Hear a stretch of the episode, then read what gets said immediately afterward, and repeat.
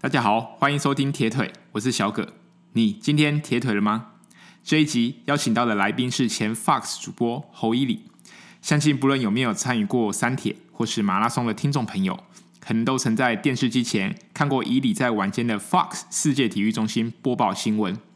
荧光幕后的她是个热爱挑战自我的大女孩。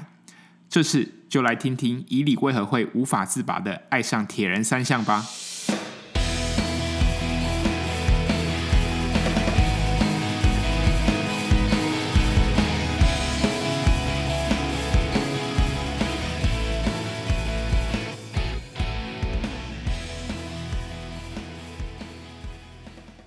那时候离开体育台，现在中间都在干嘛？就是从其实很忙哎，就是因为我们公司到十二月三十一嘛，那你说从三十一到现在也不过也不过两个礼拜。今天哎，我们现在在录了吗？对对对，好。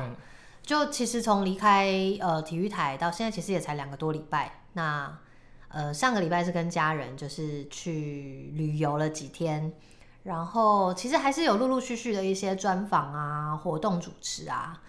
然后我也在南北，因为我是台南人，然后台北就是家里也要稍微整理一下什么的，所以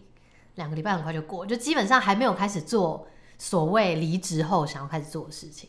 当体育记者基本上都蛮忙的，嗯、对，没办法很很很多的时间。那你自己在工作的时候，你一定有没有想说我？退休之后我一定要做什么事情？是没有说到退休之后要做什么，但是其实当初大家都知道说，哎，Fox 体育台要收了之后，就会问说，哎，那你之后怎么样啊？我就因为我那时候没有想要回答大家工作方面的事，我就一直开玩笑，就说我要去环岛，我终于有时间可以去环岛了，然后就说要去爬山啊之类的，因为。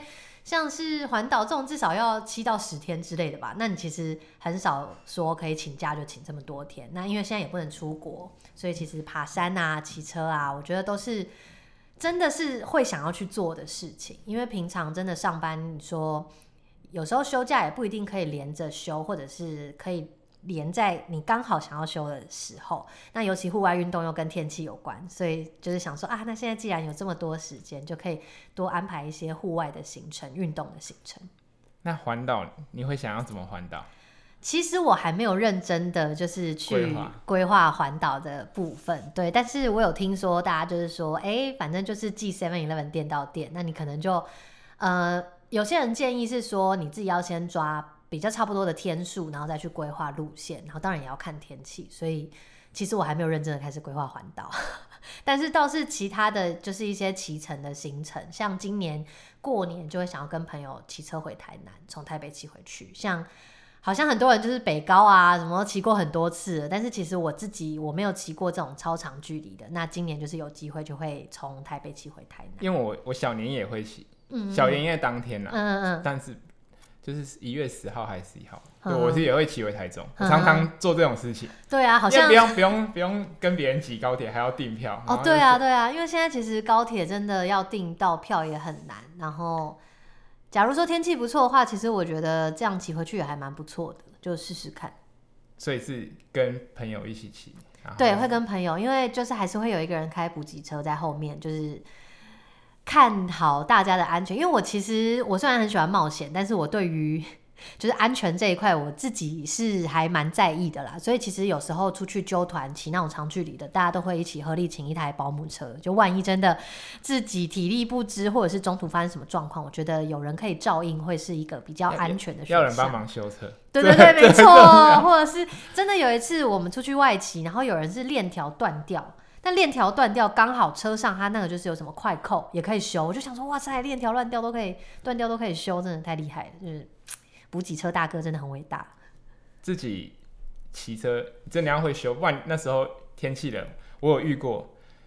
因为你有时候觉得其实偶尔骑骑那种棕色，其实可能不会遇到什么爆胎。当你真的发生的时候，你就是要搭车下来，然后搭公车，那时候刚好。疫情，然后说：“哎、欸，司机大哥，拜托，不好意思，我真的没有戴戴口罩，这样子，嗯、真真的很蛮麻烦。嗯嗯嗯。然后冬天有时候冷，很冷，然后你要那边用挖胎棒的时候，真的是受不了，啊，就是刮不出来，手又很就是僵硬这样。所以你会还，就是过年期间会打算去骑车回台南？对，这是目前的，目前已经就是安排好的。那还有比如说露营啊，因为其实去年有约一些朋友要去爬山露营，但是都因为天气不好，就是取消了。那现在就因为空闲的时间比较多，那比较可以跟大家瞧一下时间，所以就是走走郊山啊，然后可能那种两天一夜的露营，大概会做些这些事情。以那像你之前在体育台，嗯，我其实我之前梦想也是在。去体育台工作，嗯，因为我小时候喜欢看那个棒球，嗯，中华职棒，大概是从兄弟象二连霸那时候，彭正明啊、陈志远那时候开始看，嗯嗯，啊，那时候才知道，刚好后面有王建民的一些风潮，对，然后然后那时候的那时候没有 Fox，那时候好像叫做还是 ESPN，对 ESPN，ESPN 然后 Sports，对对对，然后那时候就想说，哇，他们很专业，就是体育主播可以听着。直接跟听着那个国外的那个教练讲，他其实国外教练讲话那种口音，我觉得也不太清楚，但他们可以及时翻译出来，我觉得很羡慕，很佩服。嗯，那你以你自己在体育台工作，你自己采访过的经验，或是哪一段工作经验你最印象深刻？呃，当然就是我觉得采访过一些世界级的选手，这些印象都很深刻，像。呃，我在 Fox 其实六年多多一点点。那我自己，我觉得以铁人三项界来讲，就是我采访过 Jan Frodeno 跟 Gustav Eden，就是大家知道，就是呃 Ironman 的世界冠军，一个是七十点三，一个是 Ironman，就是 Kona 世界冠军。那另外我也采访过 Eliud Kipchoge，就是马拉松之神 Breaking Two 的。所以就是基本上你只要采访这些大咖，都真的会很印象深刻。那但是有一次的工作行程。让我至今都印象非常深刻，是真的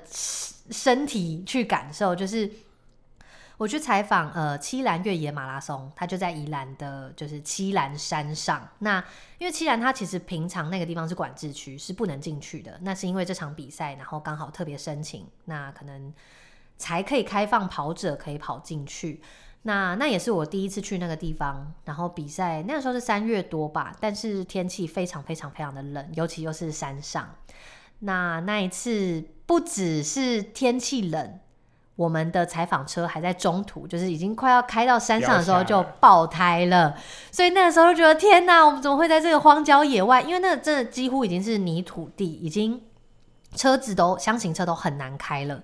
然后我们就在那个地方爆胎，但是我们又必须就是使命必达，因为你一定要生出东西，然后回去做新闻给就是电视台。那我们就机器扛着脚架，然后摄影机，我们就往山上走。那那一场比赛的呃折返点是一是一个是一棵非常有名的台湾山，叫做三姐妹，真的超级巨大。然后你其实站在呃树的底下，你抬头往上看，几乎是看不到。就是台湾山的顶端的，然后就觉得哇，台湾真的有这么漂亮的就是树木，然后又有这么漂亮的风景可以办越野赛。因为当天非常非常冷，所以其实跑者他们从呃凌晨整个都还是黑夜的时候开始跑，然后跑到。就有点晨曦，然后太阳慢慢起来的时候，要带头灯跑。对，带头灯，一开始带头灯，那太阳上，呃，太阳出来之后，就开始就是整个天色就渐渐亮了。那那个时候因为很冷，所以有雾凇跟冰线。我我也是后来才知道雾凇跟冰线这两个东西，以前都以为是雪。那反正就是有雾凇跟冰线，然后太阳光就照射，然后。那些冰就会散发出七彩的光芒，然后又有微微的风，然后冰线就这样慢慢从树上掉落下来，很像很像雪，又很像雨，然后就觉得一个天堂般的仙境。然后就是跑者很辛苦的在那边跑步，你就觉得这个画面很难得会看到这样的画面，因为可能平常我们在球场或者是在呃。呃，比如说田径场，你是看不到这样的状况的。那那一天就是因为采访了这个赛事，然后看看到台湾这么美的。壮丽的风景，然后跟非常刻苦患难的越野跑者们，因为我记得他们好像是跑一百 K 吧，他没有分啊，他二五五十，然后七五一百啊，对对对，每一届其实都会稍微距离有点不一样，对，就是超长距离，然后他们可能从早上四五点就开始一路跑跑跑，然后我记得当初第一名回去的时候可能是下午也是四五点，我就觉得哇塞，真的是。叹为观止，因为虽然我是参加铁人三项，我们都觉得哦，二二六好像已经就是差不多已经很了不起的距离，但是你看他们跑这么远，然后又是在呃高低起伏，然后呃有些是在产业道路，有些是在一些泥泞的，就是越野山路，就觉得真的很了不起。大家如果不知道那个七兰越野赛，可以 YouTube 搜寻一下，对。国家地理频道有特别为了这一集拍了纪录一个片，对对对，然后像台湾选手周青他们都有参加这样子，对对对，然后真的是那那次。车子发生事故，你们 是？我们就是后来后来我也不知道怎么修好的。总之，因为我们就是走路，我们就走上山，我们大概走了两三公里吧。然后后来我们就在折返点那边，就是尽我们所能的在那边访问，不管是工作人员或者是选手。然后后来是有人跟我们联络说车子修好了，可能司机还是什么后面后方的，就是后勤人员，就是赶快什么千斤顶拿来路边修车修轮胎这样。然后我们才可以安然的下山，但是还是在一个很险恶的环境遇到这样子很 就是很突发的状况，那时候也是真的觉得蛮意外，那也算是我采访生涯当中真的是很大的一个惊叹号。哎、啊，依琳，你说你自己有在玩铁人三项，嗯，然后铁人三项一定要晒太阳，对这件事情是，尤其是骑车一次可能骑个三四个小时、四五个小时，嗯，那夏天。如果没有做好一些防晒，你会不会担心自己那时候在体育台上班有被别人说你这样子可能不太好啊？在肤色可能 其实刚开始上班的时候，我们当然是会想说，哎、就是尽量遵守，就是这个行规还是怎么样。但后来就是你也知道，翅膀硬了。然后另外是我自己也觉得，我们既然真的这么爱运动，那有些东西是我们没有办法避免的嘛。你说我们真的在太阳下训练或者是比赛这么长的一段时间，你没有办法去补这些防晒，那晒黑就是个必然。那就会觉得说啊，不然你要我怎么办？因为我觉得自己的兴趣也是蛮重要的。但是我觉得后来当然很幸运，是一是我在体育台。其实体育台大家本来就对于这种事情就是自然而然嘛。你怎么可以要求球员就是认真打球，但是不受伤？所以其实大家对于这种黑啊白啊，就是睁一只眼闭一只眼。那我觉得后来也开始就是有一点。就是带动风气，因为后来很多网友就会留言，就说：“哎、欸，伊犁的什么黑色丝袜啊，什么袖套又出来啊，什么什么之类的。”那我就会带着一个比较呃比较恶趣味的心态在看这件事情。那其实后来我们的导播啊、化妆师啊，或者是同事、主管，其实也没有说真的会针对肤色这件事情去做苛责。对，其实也没有真的人有人跟我讲过说哦，不可以晒太阳还是怎么样，大家顶多是顶多我就是记得有一次我要去国外比世锦赛，然后导播就很就是他们就是录了一个祝福的影片，然后导播最后就说不要再晒太黑了，我们灯里面已经没有灯了，棚里面没有灯了，这样其实大家都是开玩笑的啦。那我觉得还蛮幸运是我自己在体育台，如果我今天是在一般的可能新闻台，我就不知道会不会面临可能。主管可能真的会下令说你不可以晒太阳。如果但如果这样的话，我也不知道该怎么做。哎，可能就是不会选择那样子的工作啦。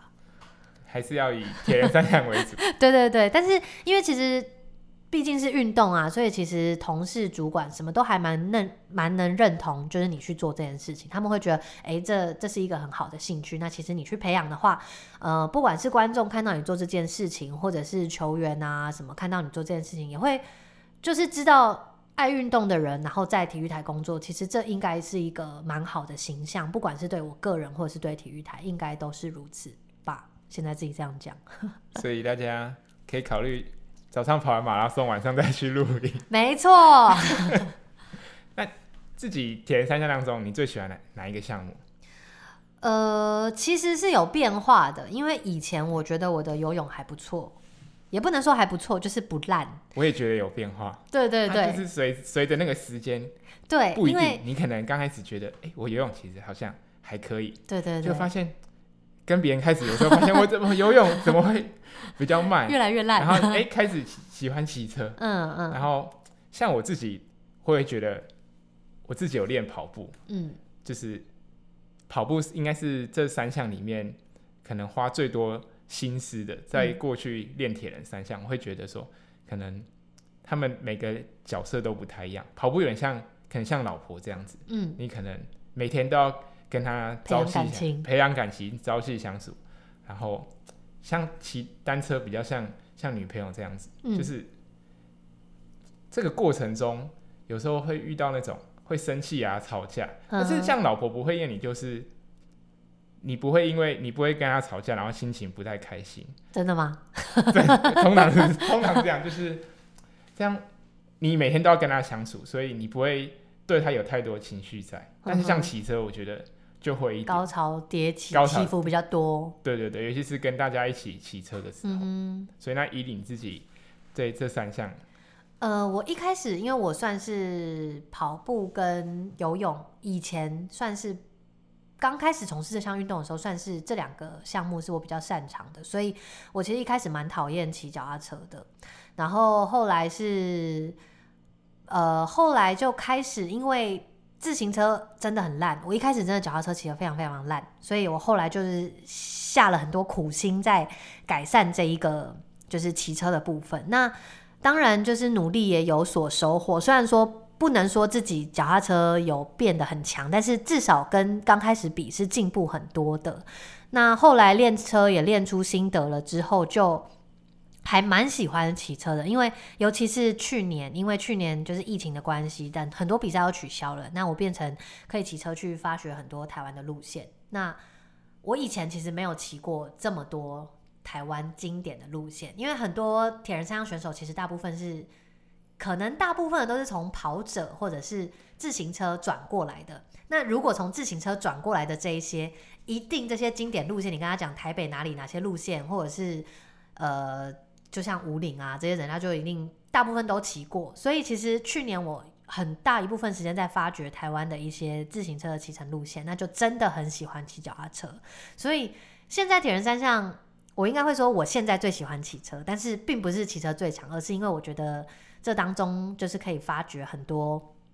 台湾或者是其他国家美丽的地方。那也因为它的骑乘时间很长，所以你要花很多的心思去训练，然后还要去想说，在这么长的时间当中，你要怎么去跟自己对谈，然后如何去安抚你自己的一个心理状态。我觉得骑车真的带给我很多不一样的视野。那骑车哪一个路线你是骑起来你最喜欢，或是说那个那个画面你会想再骑一次这样？骑车其实我觉得台湾很多地方都很美。那去年主要骑了就五岭骑很多次，然后其实数得出来嘛？数数得出来。其实很多人都以为我骑车骑很久，或者是。好像武岭去过很多次，其实我去年我才第一次西进武岭。我骑 KOM 之前我是没有西进武岭过的，我是先骑东进武岭，然后才西进武岭。那去年也有北进，其实我觉得北进的路线非常的漂亮，就是尤其是就是骊山吗？还是武陵？反正就是经过很多高丽菜田的地方，还是南山？南山，南山，南山，对对对，反正就是那边的风景真的很漂亮。那当然东进武岭，我觉得是。不用说，就是这么漂亮，就是不需要再强调它有多漂亮了。然后就是壮阔的那个各种峡谷啊、岩石啊，然后后段又有不同的就是树荫啊，然后到最后就是要上五岭那一段大禹岭，真的是美到不可开交。然后觉得，我觉得三条五岭的路线都。各有它美丽的地方。其实西进五岭，我会觉得一开始比较无聊，因为而且又可能比较窄，对对对，又比较窄。但是后后面其实到了过蛋高坡，然后就是那边那边我们叫什么？反正就是上上下下，最后反正就是那一段天堂路。天堂路，对，天堂路。对对对对的时候，那真的很漂亮。那它跟东进的感觉又不一样，所以我觉得三段就是上五岭的路线都。各有它美丽的地方，对。那其实去年也骑了一些花东啊，什么呃屏东神山什么的，就觉得都很漂亮。然后阳明山有阳明山的美，有中湖战背道，我超喜欢中湖战背道。那一零六那一边的路线我也很喜欢，就是很喜欢骑去海伦咖啡啊什么的。所以真的是台湾漂亮的路线是讲不完的啦。因为我我五岭也骑过很多次，那东进一次。嗯西进可能一两次，嗯，我然后北进，因为我们去年有一群人，也就是礼拜天刚好是合欢山马拉松，嗯，然后我们前一天就从新店开始骑。九七八五零吗？对对对，我们就一路从新店出发到、嗯、到合欢山五零，然后最后还下雨，哦，真的很很冷。然后每每个人就是一到武岭，因为我一一样有保姆车，是。哦，那个保姆车的那个司机大哥，也有载过，但是类似北进五岭的团，对对对，但他们可能是分天的，嗯、他说很少看到有人一天把它弄完，然后隔天还要跑一个合欢山马拉松这样子。然后那时候那一天到山顶上，那时候天已经黑了，嗯，然后每然后那时候。天气又下雨，每个人一到山上 拍完照马上下车，马上 拍照已经不错了。对，有没有把车牵到那个牌坊上面？啊、然，然后拍完照上车，车子一放，每个人都在车上抖，真的。然后最好笑的是，隔天就是跑完合欢马下来，因为那时候车子司机大哥都帮帮我们先放到那个保姆车上，嗯、一下来看到每个人的车子。都是小盘挂后面最大盘哦，就是已经没有不能再轻了，不能再轻，真的完全懂。那我觉得这几条路线，其实你晴天的时候骑跟阴雨天的时候骑，又会有不一样的感触，因为就是真的，呃，你渐渐要到五岭那个地方，就是有时候风雨飘渺，其实是蛮有诗意的感觉。但是就是，但是你。如果正在骑的话，真的很悲壮，因为那真的很惨，那个状况就是有种史诗的感觉。所以就是不同的天气，那骑三条不同的路线，我觉得真的都有它值得细细品味的地方吧。所以伊琳第一次骑东京五岭其实是没有完成的，对不对？对，可以帮我们分享一下那一次那个过程嘛？好。就其实那一年不知道为什么，现在其实已经想不起来为什么要报 KOM，可能就是觉得 想要挑战一些不一样的东西吧。对，可能就是那时候跟车友在骑，然后就讲一下啊 KOM KOM，然后好，反正就一起。那其实，在那之前我真的没有骑过这么多就是爬坡的路段，可能因为前几年我都是以铁人三项训练为主，所以大部分就是会以丘陵地啊或者是长缓坡。那后来是因为就刚才讲的铁人三项骑车骑出兴趣，越来越喜欢，那也想要骑公路车去发掘更多不同的路线，所以才会诶、开始骑公路车，然后骑很多山路啊，或者是以前没有探索过的路线。那当然就是朋友就说 KOM，然后你也知道大家脑波都很弱，很快就答应了。然后其实那个时候不知道 KOM 有多难。所以很多人跟我们讲说，哎，KOM 你要怎么练？就是阳金要骑几回合，然后什么驻航站要骑几趟，你就是没有一个概念呐、啊。但管他的，就是先骑再说。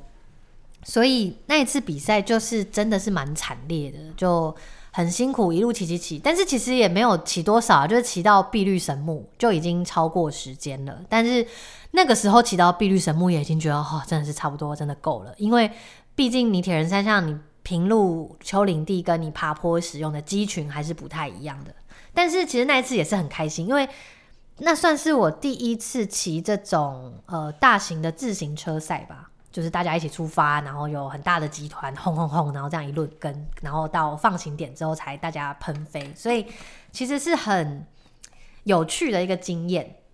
然后，当然就是因为那一次经验，就让我觉得哇，就是原来五岭这么漂亮。虽然我没有看到最上面那边，就是没有骑上去，后来是有搭车上去啊，但是就会觉得哇，就是跟我之前想象中的自行车是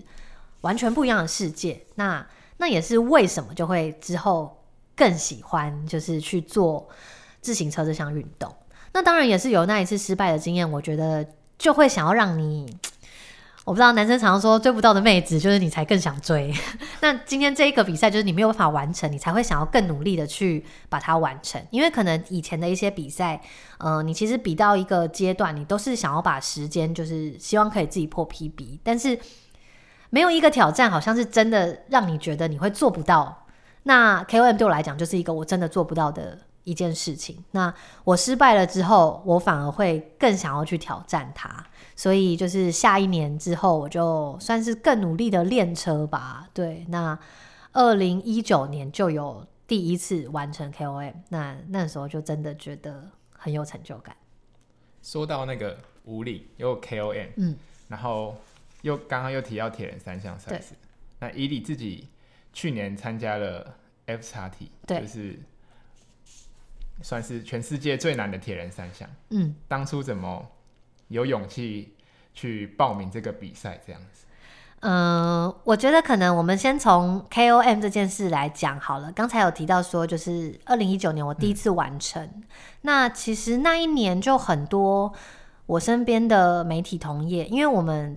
体育界其实蛮多人都会去采访 KOM 这个比赛，然后很多同业就跟我讲说，他们觉得。我完成了这个比赛，他们真的很感动，因为大家都看到我二零一八年的时候是没有骑完的，然后我就很努力，就是去练习，然后二零一九年完成了，然后那时候就觉得说，诶，我对我来讲，我只是做一件傻事，就是我自己很想要去挑战这个比赛，但是你努力跟你后来，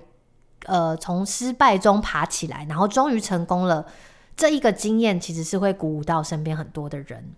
那那时候很多媒体同学都跟我讲说，诶、他们也想要开始骑脚踏车啊，然后开始想要去挑战人生中的一些大大小小的事情。那这件事情让我自己觉得，呃，心满意足，就是我觉得很开心，可以影响到他们。那二零二零年就是因为刚好有疫情的关系，所以我就有了很多很多的时间可以骑脚踏车。然后其实二零二零年初就已经确定有这个比赛，那我就想说。不管这个比赛有多难，就先试试看嘛。因为就像 KOM 一样，第一次你没有骑完，但是你可以再试第二次、第三次。那 FXT 这个比赛也是真的很难，但是有多难，没有人可以说有多难，因为其实大家都是抱持着一种 不知道会怎么样的心态。那其实当然，我觉得自己以体能还有自己的实力上，并不能说是很强的选手，到好像很有很有。就是把握去完成这件事情，但是我觉得自己可以试试看，只要把安全的一些防护做好，那你能走多远就走多远。所以这就是我当初想要呃报名 FXT 的一个初衷。当然也是另外一方面，也是想说，其实这个世界上很多人，这个时代啊，大家都对于很多事情裹足不前，是因为你觉得你做不到。但是我觉得。很多事情我们不要因为觉得做不到就不去做，因为你还是可以体验看看，你还是可以知道说你到底可以走多远。像很多人，比如说呃全马好了，很多人没有开没有跑步的习惯或者什么，他们就说自己不敢报全马。可是你总是可以尝试，你你至少可以尝试开始跑步吧。对，你还没有，其实很多你去跑全马的人，很多人两三年前他们都。没有跑步的习惯，或者是他们两三年前都不敢相信自己可以跑完全马。那我觉得很多事情你一定要尝试了，你知道你自己喜不喜欢，或者是你发现你自己有没有才能。那你如果真的喜欢，你继续去做，你做不好也没有关系。那所以反正就是很多这一类的想法，我就觉得，呃，就算做不到也可以试试看啊。那我们就尝试一下失败的滋味，因为这个时代很多人教你怎么成功，但是没有人教你怎么失败。你如何？遇到挫折，那如何如何从挫折中就是得到一些体悟，然后下一次不要再犯同样的错，或者是下一次可以做得更好。我觉得这就是一个很好的学习的机会。所以总之呢，我就报名了，就是 Formosa Extreme Triathlon，就是极限超级铁人这个比赛。那当然，也就是让我二零二零年一整年都在骑车，狂做重训，就是就是因为想要准备这个比赛。那最后也果不其然，就是没有成功。但是其实到达 T Two，我觉得骑进去的当下，我就是还我就是很感动，因为我当初一开始这个路线写在网站上的时候，大家都觉得很难，可是不知道有多难，就是你很难去跟人家解释，没有参与你很难，对你很难说它到底有多难，就是到底是 KOM 的一点五倍难，还是三倍难，还是十倍难？这个你用讲的都很抽象，那就做做看嘛。那后来就。后来，其实我发现参加这个比赛的人，其实大部分都有去到现场，就是异地训练，就是自行车赛道都会去稍微那个骑一下，然后跑步路线也跑一下什么的。大家都是兢兢业业，然后就是很努力的准备这场赛事。但是其实没有到比赛的当下，你真的很难说它到底有多难。那我后来自己评估，其实要拼尽尽。T2 对我来讲的挑战性非常大，但是不是没有可能，因为我自己算我 KOM 骑车的时间跟这一个比赛的骑车的距离跟时间，我觉得自己可能差不多九个小时到九个半小时之类的边缘。对，那所以当初就觉得说啊，如果有完成就是就是 bonus，那没有完成，其实走到哪里都都好啊。其实你只要其实过 T2。多一公尺就是一公尺。对对对，其实 T one 起来只要开始哦，那个时候是想说 T two，后来才发现哦，游泳真的很难，对，所以就会觉得啊，只要 T one 就是游完泳上来，我就觉得已经很了不起了。所以后来可以到 T two，其实我自己是蛮开心的啦。游泳是不是拖了蛮蛮长一段时间的？对，因为其实但是秀姑卵溪口，对，秀姑峦溪的出海口。那其实我比赛的前一天我就有下去游，然后风平浪静，然后水温宜人，没有没有什么流，就觉得天哪，这就跟台北的碧潭差不多。然后我就非常非常的有信心。然后隔天就是隔天，其实天气好像有稍微凉一点点，然后风也稍微大，但是你还是会觉得跟前一天的游泳状况应该是差不多的。殊不知一下水之后就觉得，嗯，好像跟想象中的不太一样。那因为这个赛道是游三圈嘛，那其实在，在呃往第一个浮球的时候，那一段的逆流是比较强的，所以那时候就是一开始，因为我算是比较。我比较不算是暴力派游泳法，我比较是算是就是慢慢的滑，然后就是只要姿势对了，一定会到的。然后就是在第一段第往第一个浮球游的时候，就觉得为什么我滑那么久，但是感觉旁边的风景好像没有什么变。后来就发现大家好像都没有动，然后就发现真的要开始很用力的滑才有办法前进。对，因为那时候呃逆流是蛮强的。那当然，最后就是哦，我游到第三圈的时候，我感受到那个谢生燕从我旁边游过去，我就想说，哎，我游到第三圈，那谢生燕他要套我一圈，以他的时间，因为我想说他应该是游大概五十几分到一个小时，我就想说，哎，安心呐，就是他第三圈他快游完这样一个多小时，一个小时左右，我就想说应该时间很 OK，因为我其实不看表，我我不想要影响到自己，结果后来就是要往回。第三圈快要游到一半的时候，我还是不小心瞄了自己的表。天哪，已经一个半小时了，就觉得天哪，我会不会游泳就被关门？因为其实我游泳算是不弱的，所以过去比赛的时候都完全不会操心游泳这个项目。但是这一次真的是我游到第三圈，我就觉得天哪，我真的有可能会被关门，然后就开始很用力的划水，然后加就是呃频率也增加，然后终于就是。顺利的上岸，真的。然后上岸的时候，其实我一开，因为一开始游的时候，我觉得自己还蛮落后蛮多的。但是后来一上来就看到很多很多自行车都还在，我就就就发现自己其实那个时间还算 OK，但是已经比我平常比二二六的时候大概慢了二十分钟。那其实还还 OK，就还 OK，对，还可以。但是没有想到真的那个浪会那么大。对，因为其实。不管是你，你时间拖比较长，另外是你在这个项目花的力气也比较多，因为可能一般如果是他会想保留一些体力啊。对，一开始大家都说三点八公里就是你热身，游泳热身，然后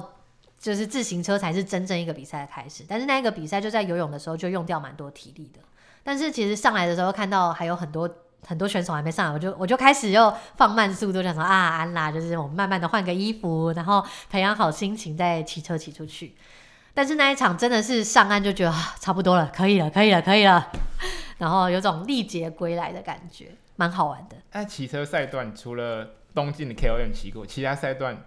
你有骑过吗？还是说有哪一段你印象比较深刻？有，其实比赛之前就有就有敞开一次，然后我印象很深刻就是瑞港公路，因为其实呃从 T one 一上来马上就开始骑瑞港公路了。但是瑞港公路它就是上上下下，然后转弯很多，然后比赛前一天，因为前几天因为下大雨，所以其实路况也不好，有不少塌方的地方，那就变成那一段路线你要很专注的骑车控控车，然后下坡也不能下的太太愉悦，就是要保留一点，因为其实有一些弯是真的蛮弯的这样。那可是那一段瑞港公路就是在。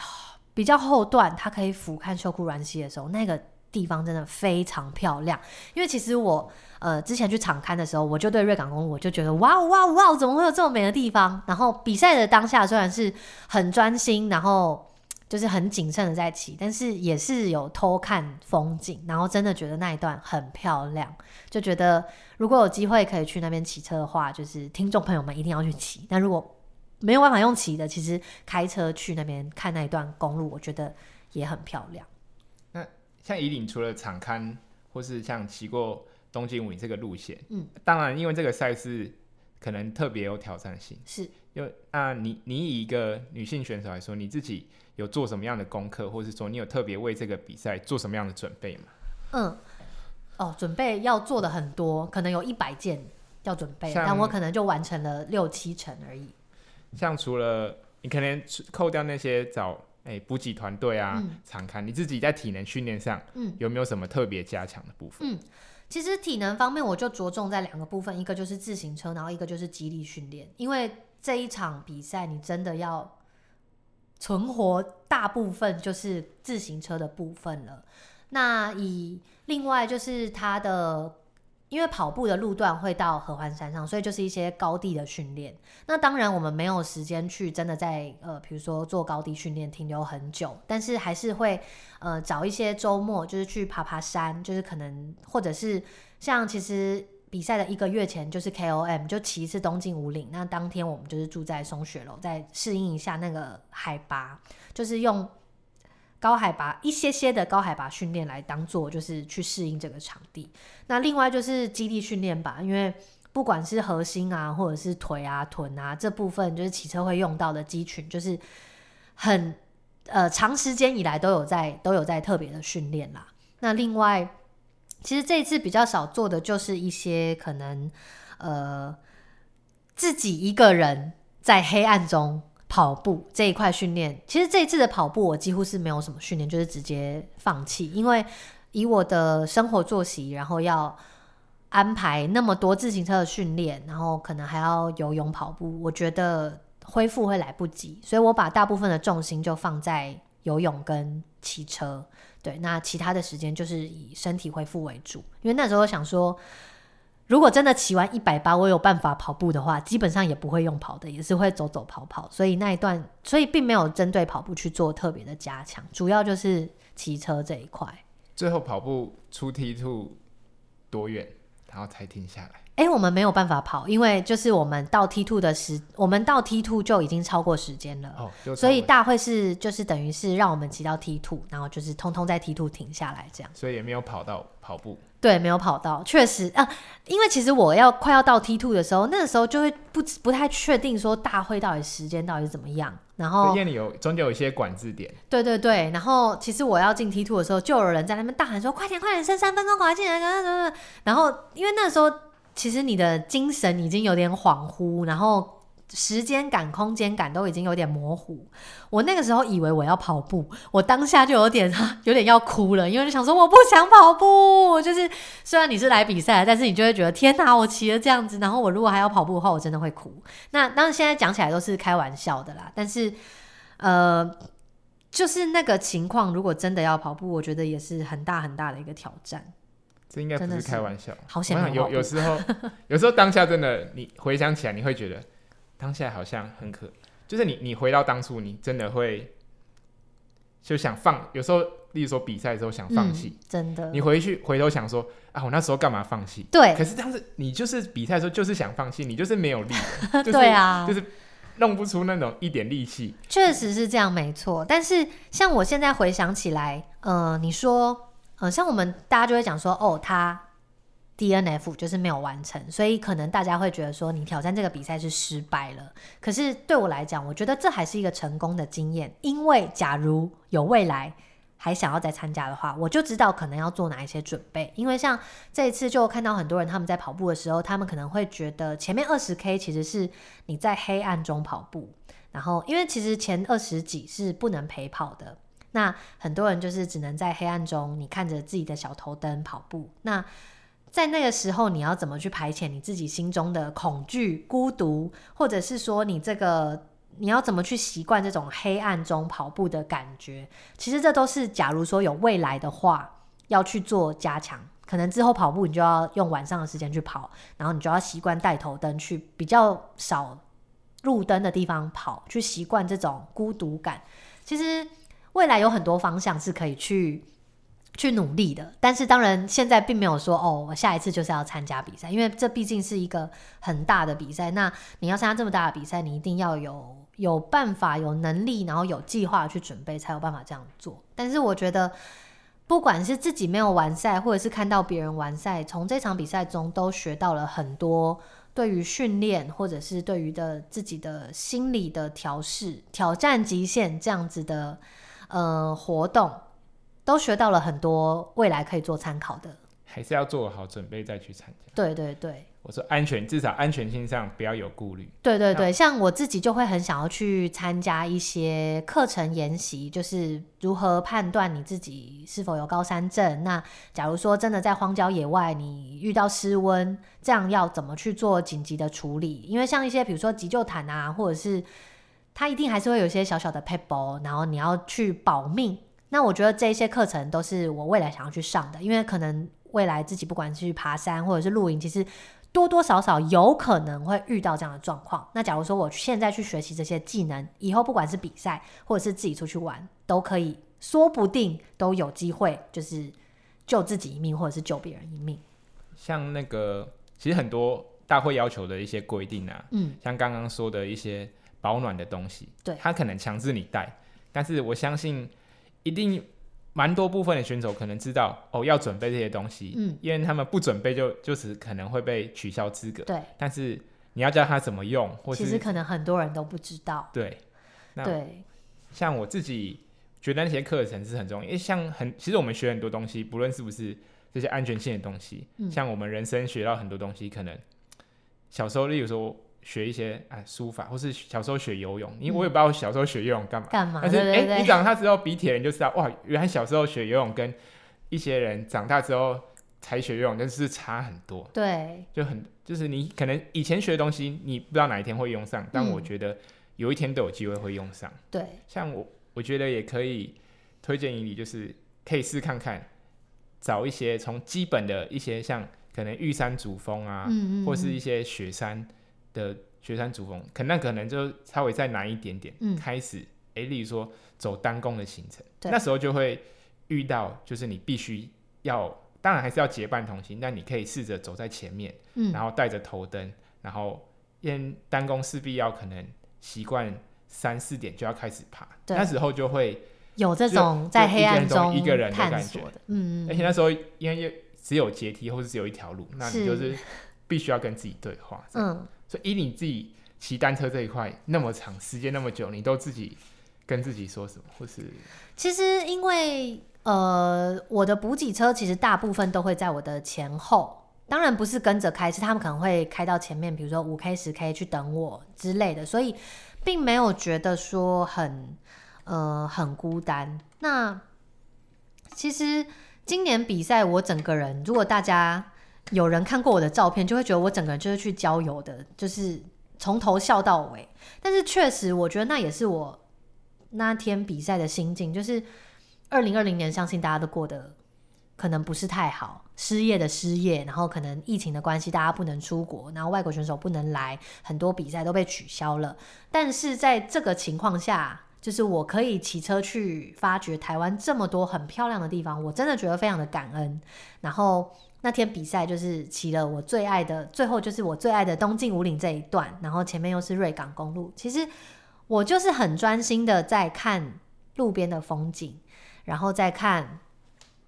你的补给团队或者是其他的选手，因为大家都是非常非常努力才可以走到这一步。那大家都是彼此扶持。那不管是你的补给团队在帮你加油，或者是路边，其实很多别人的补给团队都在帮你加油。那你也会帮别人、别的选手加油。我觉得，就让我觉得可以从事这样的运动真的很幸福，并不是说这一百八十公里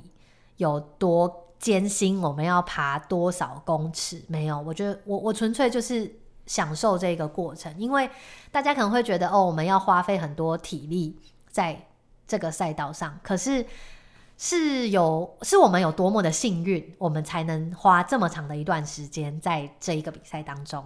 那其实比完赛之后，我相信可能不少铁人三项爱好者都知道，这个比赛让就是掀起了大家多大的讨论的声浪。是这个比赛真的很难办，除了选手很困难要征服这个赛道之外，其实主办单位也要花非常大的心思。那我觉得这场比赛可以。顺利的这样举办，就是真的也很不容易，所以有太多太多事情要感恩了。那另外，尤其是比赛当天的天气其实非常非常好，可是其实比赛的前两三天预预告都说，对，都说是最强东北季风，然后什么花东就是连日就是下雨，然后有不少道路坍方什么的，所以其实，在比赛当天从头到尾都是大太阳，然后甚至就是有点热。我这个人是觉得不可思议，因为我带了超级多就是防风防雨的，就是车衣，结果都没有用到，就是短袖一件，就是直接杀到呃杀到天响，我才之后我才有穿外套，然后。真的很感谢，就是老天给我们这么棒的天气，然后让我们所有的参赛者，还有参赛者的 support crew 呃支援团队，还有所有的好朋友们，可以享受就是非常疯狂的一天。所以这一百八十公里，真的就是一直想着很多很棒的事情，还有平常训练的时候，呃，队友啊、伙伴啊是怎么跟你喷乐色话，然后怎么帮你加油，其实。一路想着这些，笑着笑着就就骑到了一百八。有时候比这个极限铁人就是要这种心态，有时候反而自己一直看表，压力很大，甚至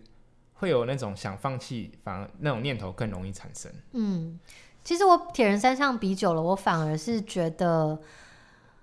真的，你到你可以站上比赛的起点，都是一件很不容易的事情，因为你已经努力了过去了这么久，那你坚持到比赛这一天，很多人都会觉得说，诶，比二二六，他二二六那天很长，我都会跟他们讲说，你从报名的那一天起，你努力的每一刻，你在比赛的过程中，你都要去回想，因为你回想，你就会非常的感恩，然后你也会觉得你佩很，你会很佩服那个很努力的自己。那其实带着这样正面的想法，我觉得就会让你没有理由在比赛当中停下来。你想说，你过去六个月你这么努力，你今天才十个小时，你要停下来吗？其实很多意志力都是在那种生活的时候培养起来，比如说早起运动啊。对。比如说明明四点多五点，呃，一般人睡觉时间，那你一跟一群人出去骑车，那时候起床克服那种想睡觉的。感觉那就是一种意志力的培养。对啊，对啊。然后一个礼拜、两个礼拜，那有人训练周期可能可能拉到十六周，其实就是四个月就这样子过去，嗯、就是为了那个可能二十四小时、十二个小时在那边比拼。嗯、其实我觉得他虽然叫做极限超级铁人，但要成就、要成为一个这么强的铁人，你也是在生活中的一点一滴，不断的去就是砥砺自己，不断的。去努力，都是很多都是小小的一点一点的努力去累积起来的。像我觉得有时候会觉得，哎、欸，知易行难。但我觉得有时候像极限铁人三项，或是从事铁人三项、超级铁人三项、马拉松，有的时候是知难行易。嗯、你听到这个距离，可能觉得哎、欸、很难，很难，但其实我们每天做一点，做一点，做一点。到后面，诶，如果真的达成成功，你回想起来发现，哎，似乎就不会那么难。对啊，所以说我跟我常常跟人家开玩笑说，马拉松，马拉松就是四十二个一公里啊，你可以跑一公里吗？然后他就说，哦，可以。然后说，他就是就是四十二个一公里。然后像很多 就是有这种推坑的人，对，像我就会跟一些女性，就是如果他们那种在犹豫到底要开始跑步，就说你可以逛周年庆逛八个小时吗？他们就说嗯可以。然后说那你就一定可以跑，就是跑四十二公里，因为你就跑跑走走，其实。八个小时也是八个小时，一定可以让你跑完走完。对，就是用不同的观念去呃，让他们觉得铁人三项或者是极限铁人、超级铁人其实不是这么难的一个概念。其实这一切都是从你跨出第一步开始。好的，刚刚跟以里从主播台聊到了五岭，再从五岭谈到了极限铁人三项。下一期的节目，以里将会分享他的出马以及初次的二二六超级铁人赛。还有，为什么在二零一七年的纽约马拉松，以里会泪洒终点线？就让我们期待下一集吧。